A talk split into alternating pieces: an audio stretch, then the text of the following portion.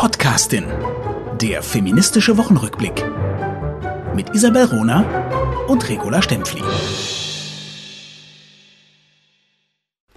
Als die Großmutter von Ayan Hirsi Ali gefragt wurde, wie viele Kinder sie denn geboren habe, antwortete sie eines.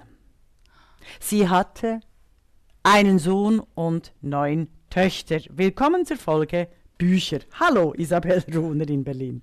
Hallo Regula Stempfli, wo auch immer du bist. Wir haben uns heute vorgenommen, eine Folge über Bücher äh, zu machen. Und ich möchte das wirklich äh, empfehlen. Also die Beute, das neue Buch von Ayan Hirsi Ali. Aber ich möchte noch mehr äh, auch ihre Unterwerfung und ihre anderen Bücher empfehlen. Die Beute ist sehr polemisch, ein bisschen kurz, zu kurz geraten.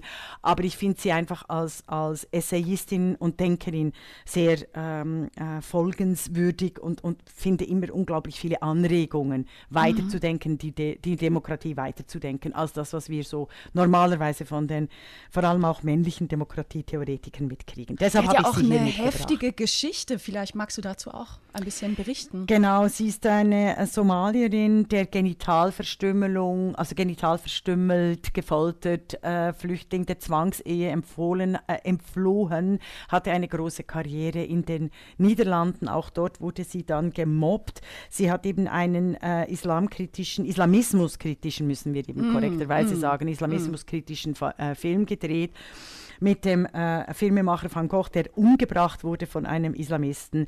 Sie wurde auch in den Niederlanden von der Linken massiv verfolgt, ist jetzt in den USA mit einem meiner von mir sehr hochgeschätzten, aber auch von den Linken verpönten Historiker Neil Ferguson verheiratet. Also das ist so ein intellektuellen Paar, die auch mit ähm, Salman Rushdie zusammen sind. Salman Rushdie, das dürfen wir nie vergessen, der hat eine Fatwa schon gekriegt in den 1990er mhm. Jahren können, mhm. weil er in seinem Buch, das vergessen nämlich die meisten, den Mohammed auf die Suche nach Rat bei den äh, äh, altägyptischen Göttinnen geschickt hat.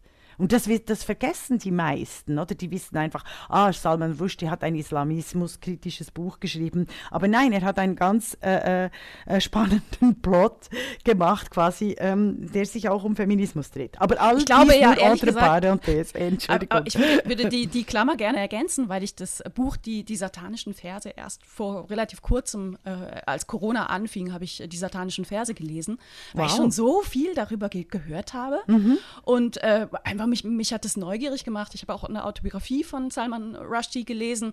So die erste Hälfte fand ich mega spannend, wo er auch so berichtet ja. hat, wie er auf das Thema kam. Und die zweite Hälfte fand Furchtbar. ich dann ganz schrecklich. Ja, ja, ja. und, und nur noch so, ich drehe mich in meiner eigenen Eitelkeit.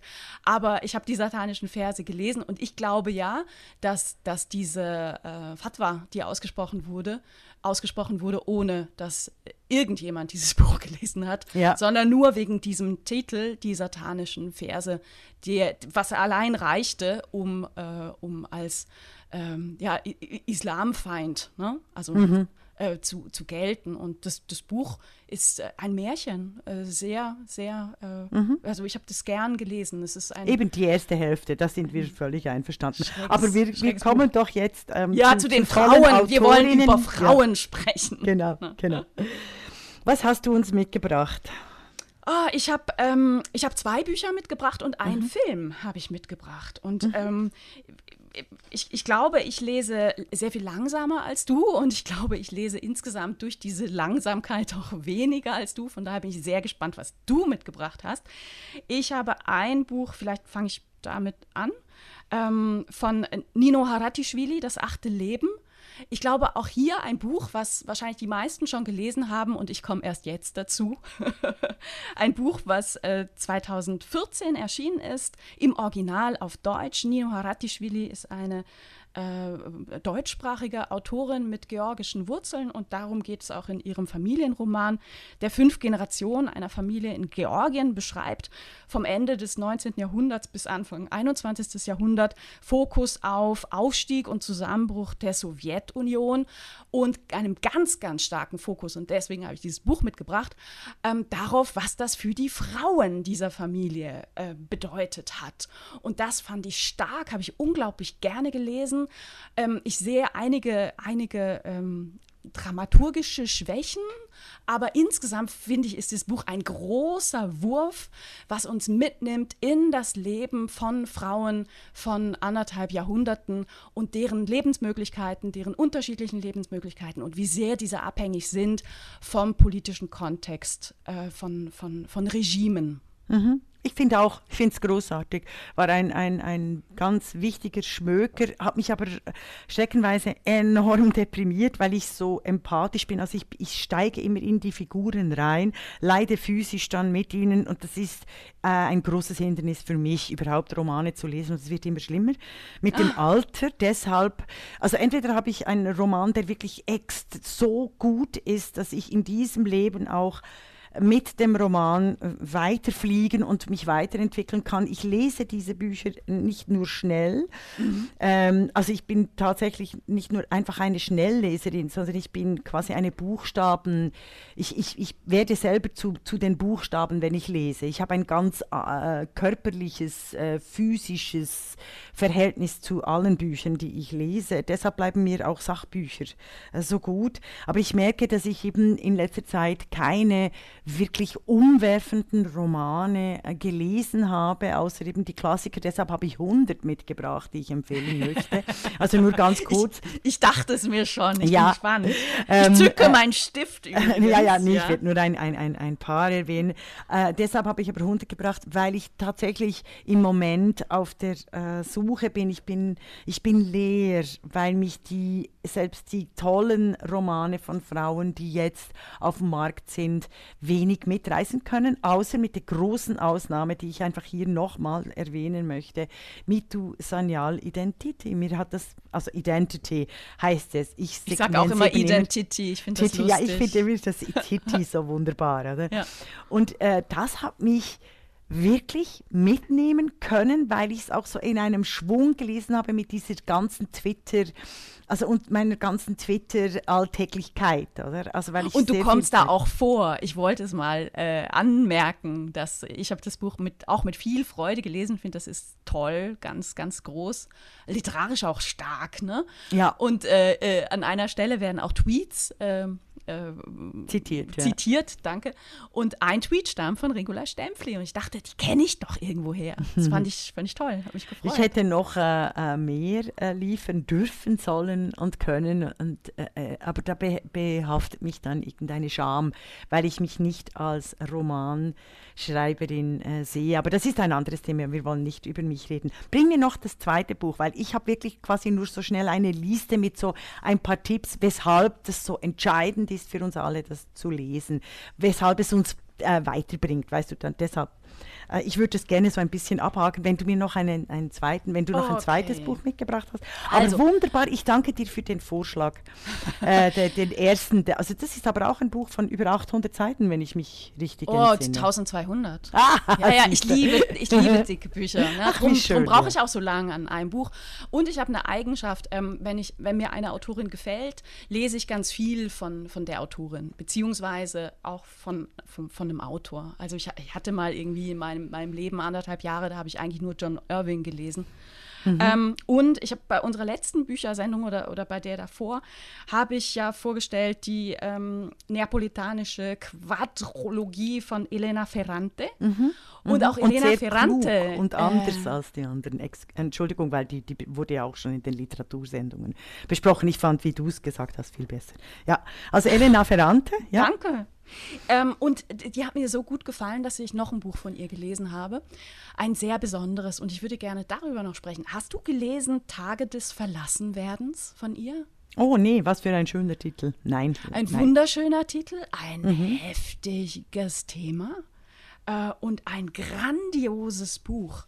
Also sie erzählt da wirklich in einem sprachlichen Sog von etwas, das wir wofür wir eigentlich meist keine Sprache haben und worüber ohnehin meist nicht groß gesprochen werden, nämlich, wird, nämlich über das Verlassenwerden, über eine zutiefst persönliche Krisensituation der Hauptfigur, ähm, die, die wirklich so tief geht und so existenziell auch ist, dass dass, dass, dass es die Figur erschüttert, dass es Menschen erschüttert, denen das passiert und, und auch Leserinnen, Leser sehr gut da mitgenommen werden.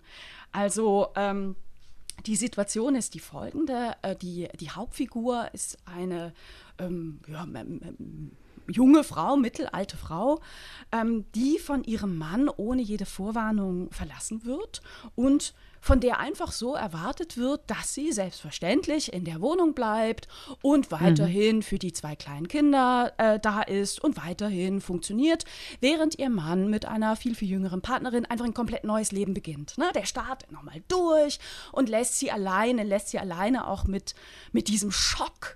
Und dieser Schock, der wird umgesetzt von Elena Ferrante in Sprache. Mhm. Ich habe in meinem Leben verdammt viele Bücher gelesen. Ich habe so ein Buch was ein solches Thema umsetzt in Literatur, in Kunst, tatsächlich noch nie gelesen.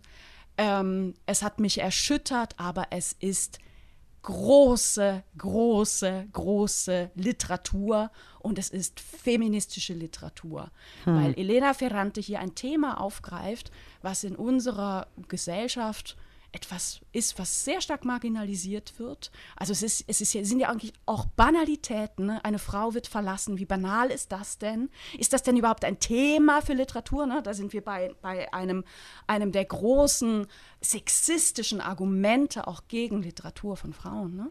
Und die daraus ein wunderbares, wunderbares Buch macht, in dem sie Situationen schreibt und beschreibt, dass selbst das Öffnen einer Tür zu einem existenziellen Problem werden kann. Also fantastisch, fantastisch. Mhm. Ganz schön beschrieben. Ich merke einfach, wie wir äh, auf unsere strukturellen Unterschiede wieder zu sprechen kommen. Wir hatten das auch in einer der Bücherfolgen und ich finde das nach wie vor ein ganz großes Thema. Ich Woran behaupte ja, ja, ich behaupte mhm. ja, wenn ich dir zuhöre, merke ich, wie mein Widerstand gegen den Plot steigt innerlich. Allein die Tatsache, eine Frau wird verlassen, allein die, ach, wie soll ich, das habe ich mich nicht vorbereitet. Aber wir hatten diese Diskussion, ja nicht, ich weiß, ne? ich, wir hatten diese Diskussion schon, wie, wir hatten die schon mal, mhm. dass ich unfassbare Mühe habe mit dieser personalisierten, großartigen, sprachlich, poetisch, fantastischen Erzählweisen von Opfersituationen von Frauen. Ich finde allein der Satz, ein Mann hat eine Frau verlassen, finde ich schon verwerflich, weil diesem, äh, diesem Verlassensein gibt, gibt, es gibt immer eine Vorgeschichte vom Subjekt Frau. Und in diesem Satz ist eben der Mann Subjekt. Total, total. Aber ja, weißt du, nur, ich, ich nur weil man wahnsinnig. nicht darüber schreibt, Nein. existiert es trotzdem. Und ich finde halt, man muss über alles schreiben, man muss auch über alles Witze machen. Ne? Ja, ich, da, du, da du kommen wir gleich nochmal drauf bei meinem dritten Beispiel. Ja, aber ich, ich, ich fühle mich nicht, ich fühle mir nicht, dass du mir zugehört hast und mhm. ich fühle mich noch nicht verstanden. Mhm. Nochmals. Mhm. Nochmals. Nee, wir hatten dich. genau weiß, diesen ja. Punkt. Wir hatten mhm. genau diesen Punkt ob das jetzt feministisch ist oder nicht. Und ich habe das, hab das wirklich mit Helene äh, Ferrante ganz stark. Also ich würde ihr zum Beispiel eben Chimamanda Adichie Amerika, äh, äh, entgegenwerfen, Ngozi, sorry, Chimamanda äh, ähm, Ngozi Adichie Americana. Das ist für mich der beste und größte Roman über die USA. Auf Wikipedia oder irgendwo wird er beschrieben, äh, es sei ein Exilroman von einer Nigerianerin. Da habe ich auch einen Schreikrampf gekriegt. Ich finde es den besten und größten Roman über die USA, über die Demokratie in den USA, über die Medien, über die, die Universitätsdiskurse, die intellektuellen Diskurse finde ich nach wie vor. Ähm, und ich werfe eben das, und sie erzählt auch von, von, von klassischen Frauenschicksalen, oder? Also ein Mann verlässt eine Frau, ist ein klassisches Frauenschicksal. Äh, eben dieses Nicht-Subjekt-Sein, in, auch in der westlichen Welt.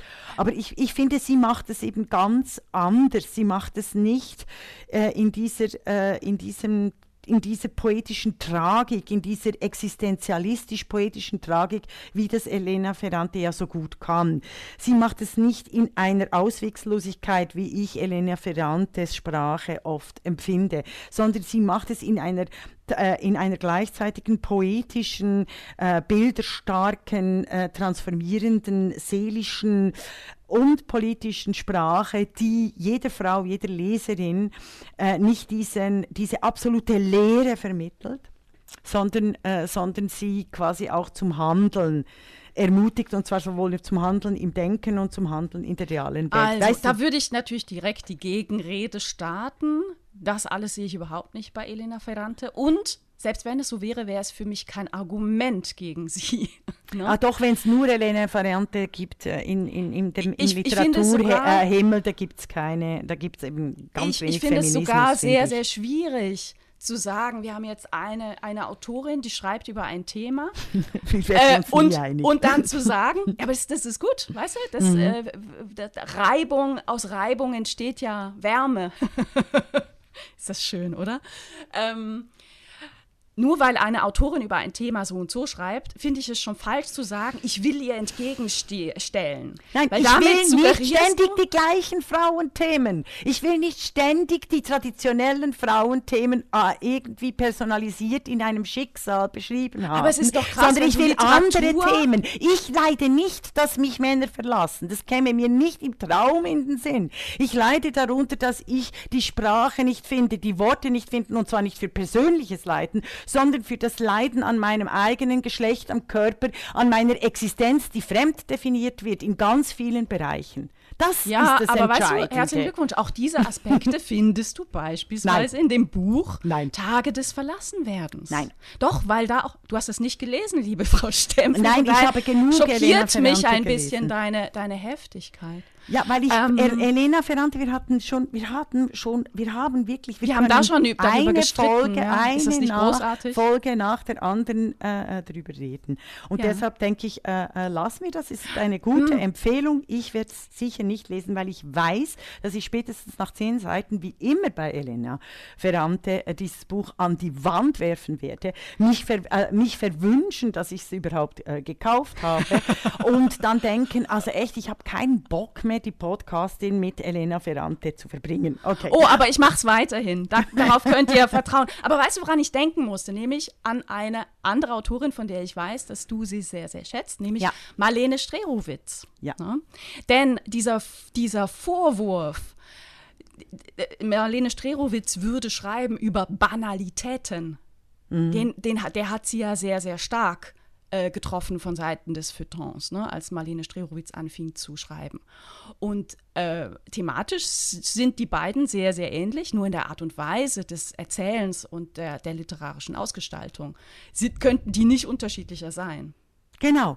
Magst du ich, noch zu Marlene Strerowitz was genau, sagen? Genau, Marlene Strerowitz ist ähm, äh, auch äh, bald 70, also ähnlich wie Elfriede Jelinek. Sie waren auch Elfriede Jelinek und Marlene Strerowitz waren in den 90er Jahren äh, nicht gerade ein Tandem, aber ein intellektuelles, äh, äh, großartiges Gespann im Nachdenken über die Sprache, über die, die, die Existenz, die, der Zusammenhang der Poesis und der Antithese der Materi des Materialismus, des Konsumismus. Also äh, Strelowitz ist die eigentlich politischere äh, von dieser quasi österreichischen großartigen Literaturgeschichte. Ich würde Strelowitz äh, auch ähm, die Wea Kaiser, die ganz andere Romane schreibt, das ist eine junge österreichische Autorin, die äh, wie äh, klassische Bildungsromane des 19. Jahrhunderts anhand von Familiengeschichten schreibt, sehr amüsant, sehr Page-Turner-mäßig, was ähm, Strelowitz überhaupt nicht ist.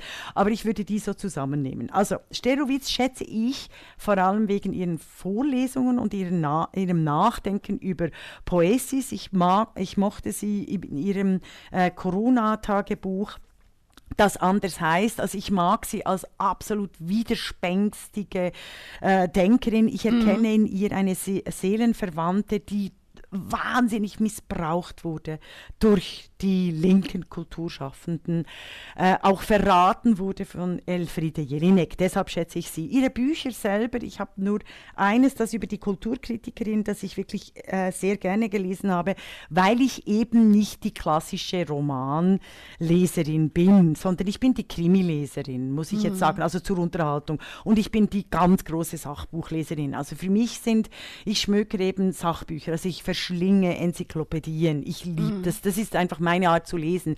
Deshalb, da, da merke ich auch, da, da sind wir unterschiedliche Leserinnen. Oder? Also deshalb kann ich quasi nicht, äh, nicht äh, präzise und brillant über Literatur sprechen, weil ich eigentlich eher immer auch auf, auf das, was es in meinem Denken äh, äh vernetzt au auswirkt und, und neuen Schriften gibt. Irgendwie so. Mm, mm. Sterowitz habe ich aber eine Vorgeschichte, die, die wir unbedingt erwähnen müssen. Weißt du, Erzähl. du weißt welche. 2006 äh, war, äh, hat in der jetzt in Zürich amtierende Nikolaus Stehmann, der Theatermacher, eines der dümmlichsten Stücke gemacht und Jelinek und Sterowitz als sprechende Vaginas verhunzt.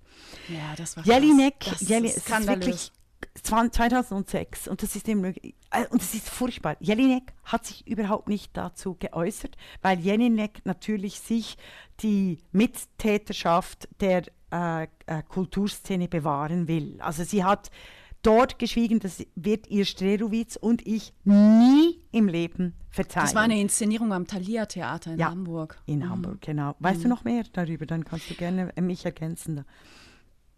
Also es gab zwei Figuren, die aufgetreten sind, mhm. zwei, zwei Vaginen und die aber erkennbar waren als äh, Elfriede Jelinek und Marlene Strerowitz, weil sie auch mit diesen Namen, mit den Vornamen angesprochen ja. wurden. Und Marlene Strerowitz hat dagegen geklagt, mhm. weil sie sagt, ich will nicht reduziert werden auf ein sprechendes Geschlechtsteil. Mhm. Äh, und ich finde, sie hat absolut recht. Also ich finde es skandalös frauenfeindlich und und sie hat genau diffamierend, Diffamierung von zwei großen Denkerinnen. Ja, ja, Stelowitz wurde als Person und als Autorin als kopfloses Sexualorgan entsorgt und ist es bis heute. Sie wurde nämlich nachher wirklich gemieden vom Feuilleton und sie hatte wahnsinnig Mühe, überhaupt äh, besprochen zu werden in ihren äh, großartigen literarischen Werken, die nach diesem Skandal 2006 äh, erfolgt sind. Sie hat die Klage auch verloren. Äh, sie kann sich aber äh, glücklich schätzen, dass dieses Theaterstück so nie mehr aufgeführt werden kann. Ich finde eben auch klassisch, dass der Niklas Stehmann, das hat ihm überhaupt nicht geschadet, im Gegenteil, dass seine Karriere als Theatermacher eben jetzt in Zürich wahnsinnig floriert und auch dieses, dieser äh, äh, misogyne, frauenhasserische Missgriff nicht nie erwähnt wird in irgendwelchen Artikeln über ihn, obwohl, äh, und obwohl er sich so als Feminist inszeniert, er hat hat auch das absolut dümmliche Stück Die Räuber äh, jetzt neu inszeniert. Also es ist furchtbar. Das ist irgendwie ein feministisches Verständnis äh, der äh, Steinzeit, aber das nur entre parenthèses. Ich fand einfach, äh, Strelowitz äh, sollte eine eigene Sendung haben in deutschsprachigen Kanälen, weil sie so klug über die Zeitgeschichte, die Literatur, diese Widerständigkeit, diese Bösartigkeit nachdenkt und eine unglaublich wunderschöne 70-jährige Frau ist und auch eine der wenigen, die Kinder hat als große Schriftstellerin. Das ist mir noch wichtig. Ich, ich finde sie immer, wenn ich ähm, Interviews von ihr sehe im Fernsehen, mhm. ne, bin ich total beeindruckt von ihrer Präsenz. Also beeindruckt ist das falsche Wort. Ähm, verzaubert ist auch das falsche mhm. Wort. Ähm, Hingerissen. Hingerissen. ja, hingerissen. Das ist ja ein unglaubliches und, Charisma. Ja. Und ich habe Interviews von ihr gesehen, wo sie also da hatten sie Journalistinnen haben, und Journalisten haben, haben meistens viel Arbeit, weil sie so anders reagiert und sich so anders verhält, als man das erwartet ne? ja, von, von einer so Schriftstellerin. Viel, ja, ich möchte so viel mehr von ihr sehen, absolut. Äh, sie hat einfach einen schönen Satz für mich geprägt, der mir auch hilft durch diese schwierige Zeit auch in den Diskussionen, äh, in der die Podcastin, wir stecken in Lebensnot. Also durch dieses Ausgeschlossensein, Eingeschlossensein, sowohl nicht sichtbar, nicht sichtbar sein und so weiter und so fort. Also eine Lebensnot, die Not des Lebens, des Überlebens. Sie ist einfach großartig.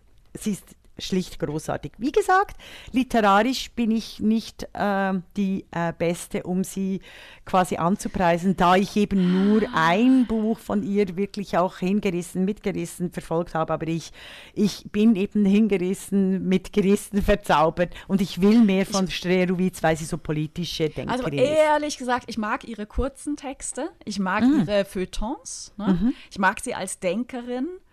Ähm, bei ihren Romanen bin ich raus. Und warum bin ich raus? Sie schreibt genauso wie, wie in ihren äh, kürzeren Texten, aber kürzer funktioniert da für mich. Die, sie arbeitet wahnsinnig mit Kürzestsätzen und mit ganz vielen Ja. Punkten, die sehr bewusst gewählt von ihr das, das Denken unterbrechen ähm, und, und die. Welt unterbrechen, Schilderung unterbrechen. Das ist ihr Markenzeichen. Ähm, damit, damit schafft sie eine große Distanz zur Hauptfigur. Und ich gebe mir, ich bin, weißt du jetzt vielleicht nicht, aber ich bin da eher Team Ferrante, ne? Sprachstrudel.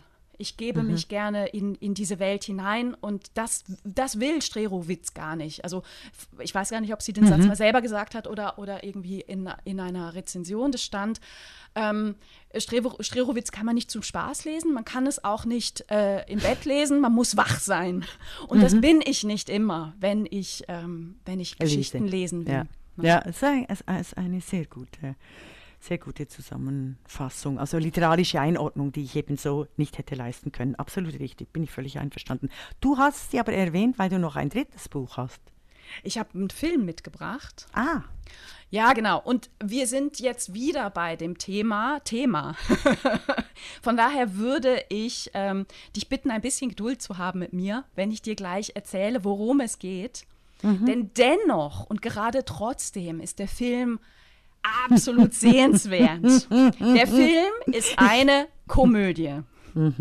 Art 1. Mit dem Titel Womit haben wir das verdient? Regie und Drehbuch von Eva Spreizhofer. Erschienen und produziert in Österreich im Jahr 2018. Ich muss jetzt mal sagen, als äh, Frau, die schon so lange in Deutschland lebt und so viel von der, von der deutschen Filmlandschaft mitkriege, wo einfach furchtbare Filme entstehen. Ja. Sorry. Die Österreicher machen echt beeindruckende Produktionen in den letzten Definitiv. Jahren. Ich habe Definitiv. viel, viel Spaß. Der Weit Film vorne. Womit haben wir das verdient? Ist noch bis zum 11. September in der Arte Mediathek zu gucken. So, worum Hm. Wunderbar. geht's jetzt und was wird ähm, dazu führen, dass La Stempfli mir gleich durchs Mikrofon angekrochen kommt? Es geht darum, um eine Familie und die 16-jährige Nina, die Tochter dieser aufgeklärten, etwas chaotischen, aber super sympathischen, auch politischen Wiener Patchwork-Familie, verkündet ihrer Sippe, dass sie äh, beschlossen hat, über ein Internet-Tool zum Islam überzutreten. Klammer, später wird immer deutlicher, sie will eigentlich eher zum Islamismus übertreten, Klammer zu, dass sie also konvertiert ist und zukünftig Fatima heißt und nur noch voll verschleiert rumläuft. Also ein wirklich heftiges, heftiges Thema. Und ich habe auch, als ich äh, gesehen habe, dass der Film angekündigt Plot, ist, ja. war ich erstmal so, das Beim kann ganz Plot. böse sein. Das, das, daraus kann man eine ganz furchtbare Happy Diversity, wir haben uns doch alle lieb. Ne? Und ach, ist doch alles gar nicht so schlimm, wenn sich Frauen voll verschleiern, tralala, Genau. Sache Machen, machen. ja. Hätten wahrscheinlich die Deutschen gemacht. Ja. Die Österreicherinnen mitnichten. Also, das ist eine kraftvolle, kraftvolle, schwungvolle, unfassbar lustige Komödie über ein krass ernstes Thema. Es geht um jugendliche Rebellion. Es geht auch um Missverständnisse. Ne? Also diese Hauptfigur mh, muss ziemlich äh, schmerzhaft dann irgendwann feststellen, dass das, was sie denkt, was Islam ist, relativ wenig mit der, mit der konkreten Moschee vor ihrer Tür zu tun hat. Es geht um den Clash zwischen Ideal und Realität, über Familie, über Frauen und Frauenrechte und zwar in allen Bereichen unserer Gesellschaft. Also vom Gesundheitssystem bis zum Bildungssystem. Ähm, großartig. In Ja, der also- Hauptrolle eine Schauspielerin, die ich sehr, sehr schätze, Caroline Peters. Ich habe das große Vergnügen, sie jetzt, da sie äh, neu Mitglied ist im Ensemble der Schaubühne in Berlin, schon, schon mehrfach auch auf der, auf der Bühne gesehen zu haben. Sensationelle Schauspielerin. Ich habe laut gelacht und nicht nur einmal bei diesem Film. Große Empfehlung. Womit haben wir das verdient? Ja, und ich möchte gerade sofort äh, zurückweisen, dass ich äh, diesen Film nicht äh, großartig und wahnsinnig toll auch empfehlen möchte. Also das ist, äh, also ich, ich, ich mag es nicht, wenn auf mich projiziert wird, dass gewisse Dinge nicht funktionieren. Wenn ich sage an Elena Ferrante in einem Roman, mich stört die, Privi äh, die privatisierte Poetik des Opferstatus, der mir zu wenig Subjektstatus hat, heißt es überhaupt nichts zu anderen äh, Themen, Filmen, Büchern, die auch äh, im Vordergrund Familiengeschichten haben. Deshalb habe ich auch Wea Kaiser, die beschreibt fantastische Familien, Emanzipationsgeschichten, Opfergeschichten, furchtbar im Krieg zusammengeschlachtete Geschichten. Äh, das ist nicht mein Punkt. Mein Punkt war ein anderer, aber ich äh, merke, offensichtlich komme ich da nicht durch. Nein, hervorragend, herausragend. Ich finde es so vor allem äh, auch super, wie du es beschrieben hast, weil ich habe auch gedacht, beim Plot, beim Plot lesen, oh my goodness me, das könnte wirklich ganz böse, das könnte wirklich ganz bösartig ausarten, aber da ich mittlerweile ein bisschen besser kenne, weiß ich, das ist nie so, wie es scheint. da gibt es Ja, immer genau, tausende, genau, genau, tausende von Lagen. Also sehr schön. Wenn wir schon bei Filmen sind und Büchern, Ja. ich finde eben Orlando, Virginia Woolfs Orlando, finde ich immer nur die erste, werde ich alle schockieren, die erste Hälfte lesenswert. Also wenn Orlando als Mann agiert. Und die zweite finde ich extrem verschwurbelt, äh, äh, sehr kolonialistisch, herablassend, arrogant. ich werde wahrscheinlich jetzt geschlachtet. Was ich aber herausragend, hervorragend und wirklich unbedingt sehenswert finde, ist Orlando mit Tilda Swinton in der äh, Verfilmung mit demselben, mit dem Titel, mit demselben Titel Orlan- Orlando. Sensationeller Film. Sensationeller Das wollte ich quasi unter den Klassikerinnen bringen. Schön, Sehr schön. sehr gut. Also haben wir die Kurve sehr gut gekriegt. Also das mit dem äh, äh, 11. September unbedingt bis dann äh, auf Arte Dokus äh, gucken. Es gibt auch eine wahnsinnig tolle Doku. Äh, Also den Film gucken. Es gibt gerade auf Arte eine extrem tolle Doku, die ich allen auch empfehlen will die keine Ahnung haben von Tanz. Das haben wir ja in einer unserer letzten Folgen besprochen, wegen Isidora Duncan, dass die nicht quasi ein feministischer Standardbegriff äh, ist, oder? Also als Erfinderin des allen Tanzes, allen modernen Tanzes, aller Bewegung, aller Körperbewegungen und Movements, also eine der wichtigen Frauen. Es gibt eine Doku zu 40 Jahre Montpellier, Danse Montpellier.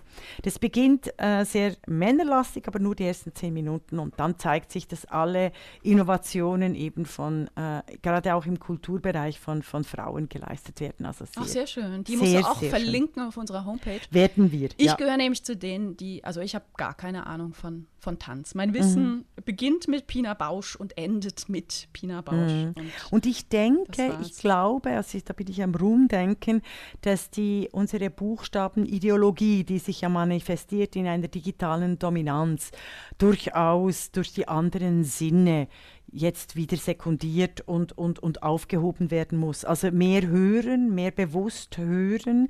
Das passiert übrigens mit den Podcasts und ich finde aber auch quasi politische Poesis oder Literatur äh, äh, im Tanz ausgedrückt, äh, das bringt sehr viele Menschen äh, weiter im Sinne von, von sich mit der Welt analog und real äh, auseinanderzusetzen. Das finde ich, deshalb finde ich den Tanz als Thema so, so äh, ganz, ganz toll. Also ich habe noch ein paar ein, ein, ein Klassiker, genau, Arundhati Roy, God of Small Things, haben wir das schon erwähnt. Sehr schwer zu lesen. Arundhati Roy ist eine der engagiertesten, auch in meiner Generation, eine der engagiertesten Literatinnen und vor allem politischen Aktivistinnen in Indien. Sie, ist, sie gilt, Anführungszeichen, als umstritten. Sie war eine der in den 90er Jahren und den Anfang äh, 21. Jahrhundert auch eine dieser wahnsinnig schönen Schriftstellerinnen, die die westlichen Journalisten geliebt haben und sie so hoch ge gehuldigt haben, also von Großbritannien über Frankreich äh, hin äh, nach Nigeria und dann wahnsinnig wütend wurden, weil sie sich diese Rolle entzogen hat ja. als, als äh, Vorzeige-Inderin und unglaublich, unglaublich politische Aktivistin ist und sich mit allen und es sich mit allen anlegt. Also sie, ihr seht schon, ich habe da eine gewisse äh, Verwandtschaft. Aber Sympathie. weißt du, als, als du gerade gesagt hast, sie, sie gilt als umstritten, da muss ich doch direkt an ein großartiges Zitat, was wir auch schon zitiert haben, von Regula Stempfli ja. denken, was du gesagt hast beim Frauenrütli, als ein Journalist, schöne Grüße, äh, zu dir gesagt hat, äh, sie, sie ziehen ja auch immer, sie sind, sie sind so umstritten. Und du mhm. hast gesagt, ich bin nicht umstritten, ich habe recht. Mhm. Also ich habe einfach immer recht. Bam, bam, bam, bam. Und ich würde, also ich finde, uh, God of Small Things ist einer dieser uh, Romane, weißt du, die, die, die äh, unglaublich funktionieren. Also wenn du Familiengeschichten eben über Jahrhunderte erzählst, in einer dir fremden, zunächst fremden Sprache, in einem zunächst dir fremden Land, also jetzt für mich, äh, sage ich dir, oder für mich fremden Land, aber in, in, in, in, einen, in einen Singsang, in ein Singsam einbettest, äh, das dich völlig verändert, also völlig transformiert. Ich finde das, find das wirklich einer der, es braucht ein Weilchen, um reinzukommen. Also für mich ist eben Chiman, äh, Chimamanda die, äh, Ngozi Adichie, dann mhm. Arundhati Roy, Mitu Sanyal Identity und dann habe ich noch Leila Slimani, Marokko, eben solche Romane mag ich eben das La und es heißt schon so das Land der anderen. Gerade frisch raus auf Deutsch. Es ist immer noch nicht so fantastisch übersetzt. Ich bin immer unglücklich mit den deutschen Übersetzen, äh, Übersetzungen mm, von mhm. französischen. Autorinnen. Ich, ich, weiß nicht, wieso dass das einfach nicht funktioniert. Vielleicht ist es tatsächlich, hängt es mit den Sprachen zusammen. Da könnten wir uns wirklich auch mal überlegen, dass es einfach vom Französischen ins Deutsche geht nicht. Aber auf jeden Fall Leila Selimani, das Land der anderen. Es geht um Marokko. Es geht um eine umgekehrte Auswanderungsgeschichte in ähm, den 50er Jahren, also einer aufbruchswilligen, äh, freiheitssuchenden, wunderbaren, tollen Französin, die ihren äh, großen Liebhaber, ist eine große Liebhabergeschichte und die ihm folgt nach Marokko. Und eigentlich auf ganz unterschiedlichsten, mehreren, vielen Ebenen erzählt äh, über das Verhältnis von Kolonialisierten und Kolonialisierenden. Das ist fantastisch, wirklich klingt gut, fantastisch. Klingt spannend. Ja. ja. Wenn ich noch mal schnell bei, den, äh, ähm, bei diesen fremden Ländern und fremden Sprache, fremden Konzepten bin, was, was wir nie vergessen dürfen, das Buch, und es wird viel zu wenig immer wieder hervorgehoben, Wild Swans bei Zhong Chang, 1991. Kennst du nicht? Nee, kenne ich nicht. Ah, das mhm. ist erstaunlich. Mhm. Das ist erstaunlich, weil das ist über äh, China, Kulturrevolution, also auch das erzählt anhand von, von der Familiengeschichten, die äh, die äh, Doch, chinesische das Geschichte ich. der ich erinnere mich ganz Jahre. dunkel, Schwäne aber es ist 20 Jahre her. Ja, eben. Eingebundene es ist Füße. aber immer noch, no? ja, ah, ich, ich gucke es danach. Mhm. Ich, es ist immer, nein, ich glaube, es heißt auch Schwäne im Tee. Es ja, ja, heißt so, aber es geht darum. Also, das sind die Bilder, die gerade auftauchen. Aha, aha, ja, ja, mhm. aber auch mhm. die Kulturrevolution. Das ist immer noch, äh, ich finde das immer noch äh, für, gerade auch für unsere äh, jüngeren Hörer und Hörerinnen, äh, das sind so, so Klassikerinnen von, von anderer Sprache, anderen Konzeptionen, von Frauen, die einfach vergessen geraten und die aber sehr wichtig sind. Also eben, sie war eine der, sie war jahrelang auf den Bestsellerlisten und ich finde sie, ich lese, lese sie wieder. Um dann nochmal, ich weiß, dass du die kennst, Persepolis bei Marianne Satrapi. Persepolis, auch hier der Film großartig. Mm, den kenne ich Über den nicht. Iran. Ah, mm. nicht? Entschuldigung, ich habe gemeint, wir hätten erst hab, äh, darüber geredet. Nee, Persepolis nee, nee, dringend. Ich Wer das, äh, Iran verstehen will, Marianne Satrapi, ich das, großartig. Das, das Buch, den ist ja eine Graphic Novel, ne? Ja. Äh, die habe ich gelesen, zwei Bände sogar von ihr. Mhm. Fand ich großartig, fand ich ganz ähm, Genau. Also ich, ich finde irgendwann, ne, so unsere, unsere Sprache auch durch Trump, durch diese ja. Superlative, ja. äh, hat unsere Sprache so, so Schaden genommen. Aber ich, ich sage das sehr bewusst, ne? es ist ein großartiges Werk, mhm. Mhm. das uns spiegelt, wie doof wir sind. Ja, Und vor allem die Graphic Novels, ich bin ja nicht so ein Graphic Novel Fan und ich finde Marianne Satrapi, sie ist es äh, wirklich äh, hinreißend. Sie hat mich für dieses Medium Graphic Novels wirklich begeistern können. Das ist aber auch ein Klass, der gilt schon als Klassiker. Oder? Also das habe ich äh, mitgebracht und haben wir jemals über Marguerite Duras geredet? Ja, das hast du beim letzten Mal Mary Shelley Frankenstein. Kann man gar nicht genug drüber reden. Genau.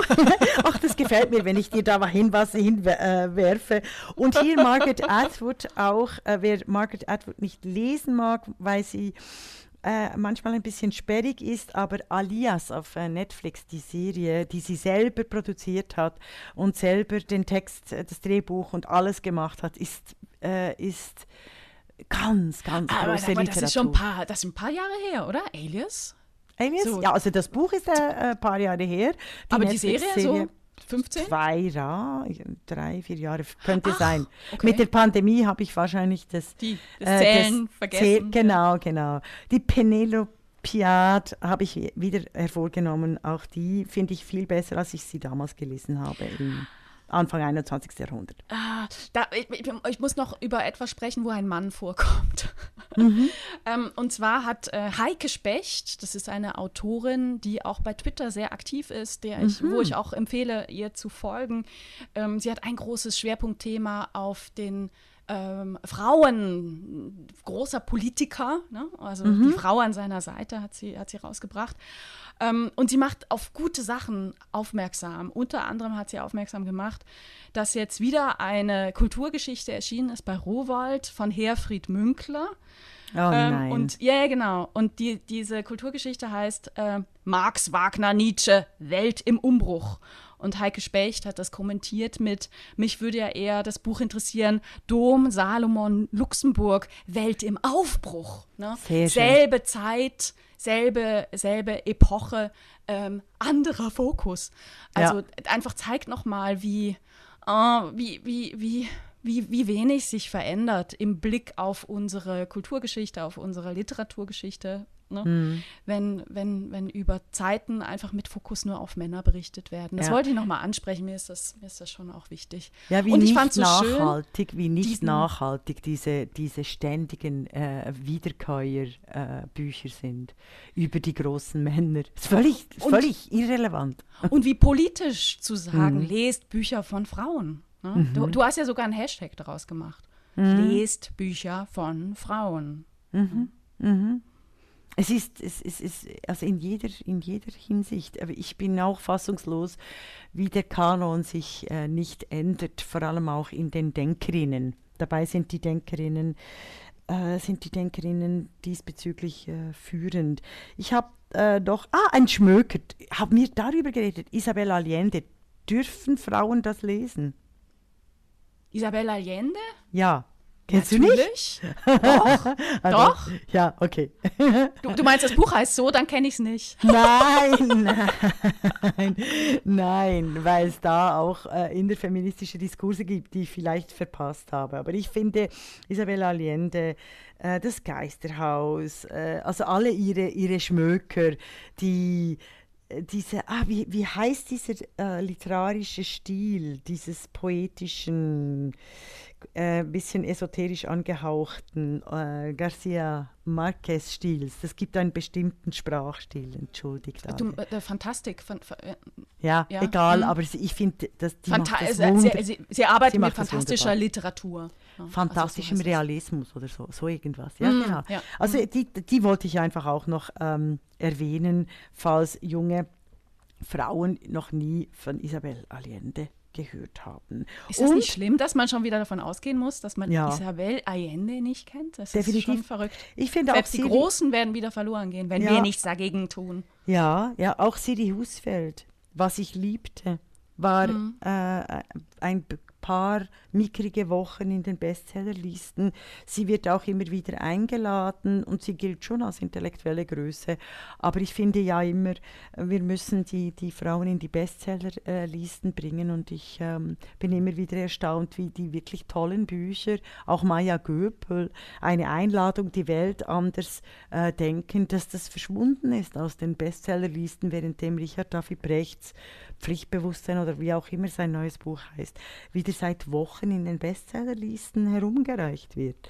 Ich weiß eigentlich wirklich nicht, an was dies äh, liegt, weil es sind 80 Prozent Frauen, die die Bücher kaufen.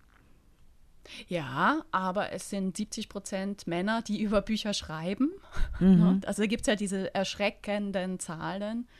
70 Prozent äh, der KritikerInnen sind Männer und die schreiben zu 75 Prozent über Bücher von Männern. Ne? Also mhm. Mhm. Und äh, das, da, darüber haben wir auch gesprochen, als wir über Gretchens Rache gesprochen haben. Ja, ich weiß, ich weiß und mhm. ich möchte es aber nochmal aufnehmen, weil du hast dort äh, wichtige Punkte erwähnt. Könnte es aber wirklich auch sein, dass Frauen einfach Frauen nicht lesen? Außer eben in, in, in den klassischen Schundromanen, oder die ja lange, also die Schundromane deshalb genannt werden, weil sie von Frauen gelesen werden. Aber so also diese Historiendramen. Also ich glaube, ich, ich glaube das erstmal nicht äh, so pauschal. Mhm. Äh, das zeigen ja auch Studien, ne, dass Frauen sehr viel offener sind ähm, und im Gegensatz Männer eigentlich, eigentlich kaum Bücher von Frauen lesen. Da gibt es ja gibt's Zahlen, gibt mhm. Studien. Ja. Aber ich glaube, dass äh, Richard David Precht eigentlich ein gutes Beispiel ist. Ne? Der haut jedes Jahr ein neues Buch raus und gilt, egal ob man es jetzt schon gelesen hat oder nicht, von vornherein als, ähm, als, als gut. Und mhm. das hat sehr viel damit zu tun, dass er, ähm, dass er ein Mann ist. Also es gilt als ne, neutraler, also neutral, Mann, Denker, kann man mhm. zum Geburtstag verschenken. Ne? Mhm. Und ich würde mir schon wünschen, dass gerade Frauen, aber auch, auch Männer, ey, wenn ihr nächstes Mal ein, ein Geschenk mitnehmt zu einem zu Geburtstag, kauft ein Buch von einer Frau. Mhm. Mhm. Also ich bin ja immer ich, so für den konkreten Ansatz des ja, Individuums. Und das habe ich aber einfach auch erlebt in, in der Musikszene, die sich sehr offen und feministisch und toll gibt. Und da habe ich äh, realisiert, hier in München, ich habe dieselbe Frage in die Runde gestellt, das war wirklich in einem Musik-Tanz-Zusammenhang, habe ich die Frage gestellt, kennt ihr Lili Boulanger, die große, große Komponistin, die Lieblingskomponistin? Äh, von, von, von äh, unserer Twitter-Community wirklich ganz toll. Donauschwalbe, ja. Donauschwalbe, Susanne. genau. Ad, Ad, genau, Susanne ja. mit lieben Gruß hier. Äh, und ich war äh, wirklich erstaunt, eins zu eins in München kein Mensch. Kannte Lili Boulanger. Äh, und in Wien natürlich. Also die haben mich angeschaut, als hätte ich sie gefragt, äh, kennst du den Donauwalzer? Was ich äh, fabelhaft Interessant. fand. Interessant, ja. ja. sehr schön. Es gibt ein bisschen Hoffnung, aber ja. gleichzeitig zeigt wir haben ja mit den Österreicherinnen, wir haben ja jetzt auf Arte einen tollen Film, der heißt, wie, wie konnte das geschehen? Du wirst, denn, du wirst es ver Womit verlinken. haben wir das ah! verdient? Ah.